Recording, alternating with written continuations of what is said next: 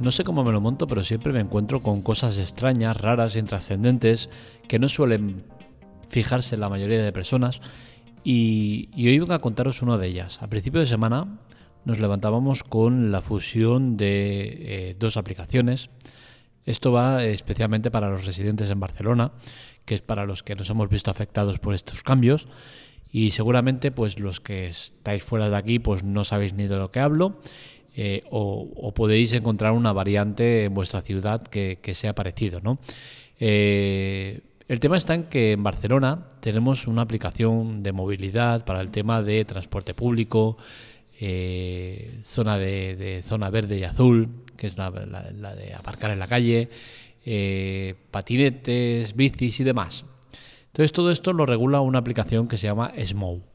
¿Qué sucede? Que hasta principios de esta semana convivíamos con dos aplicaciones. Por un lado teníamos Smow, que era para el tema de la movilidad, y por otro lado teníamos la de On Aparcar Residence, que, era la que se encargaba de regular el tema de, la zona verde.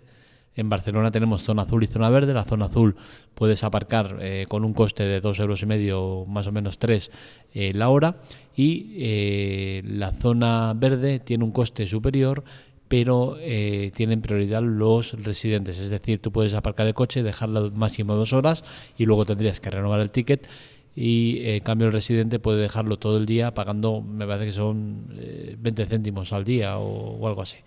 Bueno, el tema está en que eh, era de cajón que estas dos aplicaciones no tenían ningún sentido que estuvieran por separado. Y entonces llegó el día en que se iban a fusionar. Se nos avisó a través de, una notificación que tal día se iba a pasar a, el cambio a esta aplicación. Bien, ¿qué sucede? Que llegó el día y eh, tal como se había anunciado, Residence dejó de estar disponible, solo se podía entrar para eh, consultar eh, tickets anteriores y ver el que tenías en curso y Smoke se hacía con el control del área de Residence. ¿Qué sucede? Pues que durante varias horas del día del lunes la aplicación Smoke no funcionó y esto incluye primeras horas de la mañana. Yo lo aprobé a las 7 de la mañana y no iba. Es de esperar que esto sucediera desde las 12 y un minuto del día ese, es decir, desde la madrugada, 7 horas eh, de margen entiendo que han tenido los programadores para darse cuenta que eso no funcionaba, que se había estropeado. Y es que la aplicación Smoke durante parte de la mañana, entiendo también que de madrugada, no funcionó yo la última vez que la probé, eh, yo la probé entre las 7 y las 10, 11 y no funcionaba. Creo que ya sobre las 12 ya empezó a funcionar.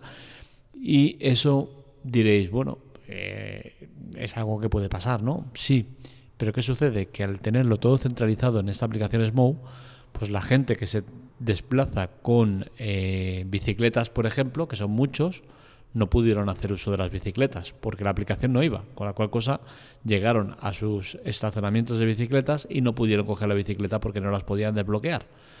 Por otro lado, tenemos a, bueno, quizás sí que lo podrían haber hecho con tarjeta, ¿vale? Pero todos aquellos que lo hacen con el, con el móvil, pues seguramente no pudieron hacer uso de la bicicleta y tuvieron que a lo mejor desplazarse otra vez a casa para coger eh, la tarjeta que, cuando te haces del bici te dan la tarjeta. Eh, pero es eso, ¿no? Al final la comodidad del, móvil y tenerlo todo eh, sin tener que llevar tarjetas, pues es, una comodidad. Así que el lunes la movilidad en Barcelona fue complicada. Yo apoyo este tipo de medidas, ¿vale? Yo entiendo que tenerlo todo centralizado en una aplicación es lo que hay que hacer y apoyo que lo hagan.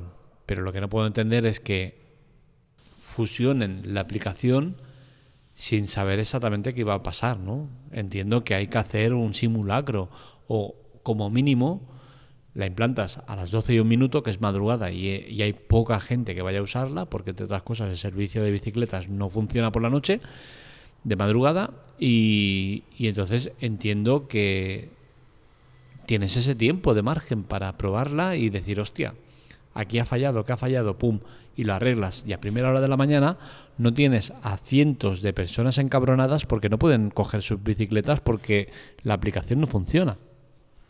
Y como esto, pues los que tienen el coche aparcado. Una situación complicada porque no tienes atención al cliente que te atiendan a esas horas. Así que te levantas, vas a poner el ticket en el coche y no puedes porque no funciona la aplicación. Y ahí sí que no hay vuelta de hoja, no tienes tarjeta posible, eh, no vas a poder hacerlo. La única solución que vas a tener es hacerlo a través de la máquina, que claro, eh, si, estás acostumbrado a usar la aplicación, como por ejemplo en mi caso, yo es que nunca he usado la máquina para, hacer eso. Ya tienes que perder el tiempo en eh, usar la máquina para poner el ticket. Entiendo como mínimo que ese día eh, desde Barcelona ya tendría que tener en cuenta que esto está pasando y no multar a la, a la gente por tener el coche aparcado. Porque al final, si encima te multan por algo que desconoces, entiendo que es injusto, ¿no? Pero bueno, ellos argumentarán que, oye, tienes la máquina para sacar el ticket y ponerlo. Eh, pero desde luego el incordio ya lo tienes montado. Que sí, que al final puedes eh, usar medidas tradicionales para, para poner el ticket y tener el coche en la zona de residentes y tal. Perfecto. Pero al final no deja de ser un incordio el que tengas que hacer algo que se sale de lo habitual o lo que te han puesto para que precisamente te ahorres el papel, el, perder tiempo en la máquina y tal y cual, ¿no? La aplicación es realmente cómoda, ¿no? De hecho, yo eh, este problema no, no, me he visto afectado porque yo pongo el ticket con tres meses vista, es decir, lo pongo para tres meses. Soy una persona que no las vacaciones las tengo marcadas en, en, agosto, el resto del año no tengo vacaciones, salvo los días festivos que la zona verde no se paga, con la cual cosa yo saco el ticket para tres meses, eh, la propia aplicación ya me hace el descuento de los días festivos y, fines de semana, y entonces yo pago por tres meses de golpe y me, me olvido, ¿no? Pero sí que entiendo que hay gente que pone el ticket día a día, y se han visto afectados por este problema del lunes, ¿no? que la aplicación no funciona y no funciona por culpa de una mala ejecución. Porque, insisto, los desarrolladores, los programadores, quien se encarga de hacer la fusión de esas dos aplicaciones, ya debería haber previsto que podían haber problemas. Y qué menos que poner a una persona eh, al cargo de cuando se lance la actualización, que suele ser de madrugada, tenerla ahí para decir, oye, funciona. Y está claro que no funciona, porque es que ni siquiera podías entrar. No es que diera error o tal, es que directamente no entraba. Y, otro problema añadido, que demuestra lo mal que pueden llegar a trabajar los programadores. Y es que no sé si es un tema generalizado. Bueno, generalizado sí que lo es, pero no sé si es a todo el mundo o, a muchos. Eh, por lo que me parece haber oído, eh, es a todos, ¿no? El tema está en que cuando entrabas ya en la aplicación de, de ya fusionada con, con Residence, eh, tu coche no quedaba bien registrado. Es decir, la matrícula del coche salía, pero el sistema no lo reconocía como eh, residente. ¿Qué sucede? Que para poder eh, actualizar eso, tú a nivel usuario no puedes hacerlo, porque el sistema es engañar al propio sistema.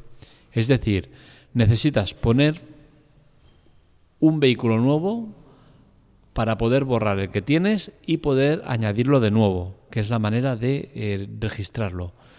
Para poder meter uno nuevo no puedes porque eh, no queda como registrado, con la cual cosa tienes que hacer una pequeña trampa que es poner 0000 AAA y registrar esa matrícula. Esa matrícula la tienen ya habilitada para temas de este tipo y una vez registrado esta matrícula ya tienes dos vehículos, te permite eliminar el anterior porque si no no te deja eliminarlo y te permite volver a introducir otro coche que sería poner la misma matrícula que ya tenías y que no había registrado bien, pero esta vez bien registrada. Entiendo yo que al ser un problema masivo, aunque no sea todo el mundo, que creo que sí que es a todo el mundo, ya desde el momento que tienes una gran parte de gente que tiene este problema, que va a tener el problema de que la matrícula no sale registrada, pese a estar registrada, pues joder, digo yo, que no cuesta nada echar a todo el mundo de la aplicación, que tengas que entrar de nuevo, es decir, eliminar todas las matrículas que tengas registradas. Y tú cuando entres, pues te encuentres, oye, tu vehículo no está registrado, pum, lo registras y listo.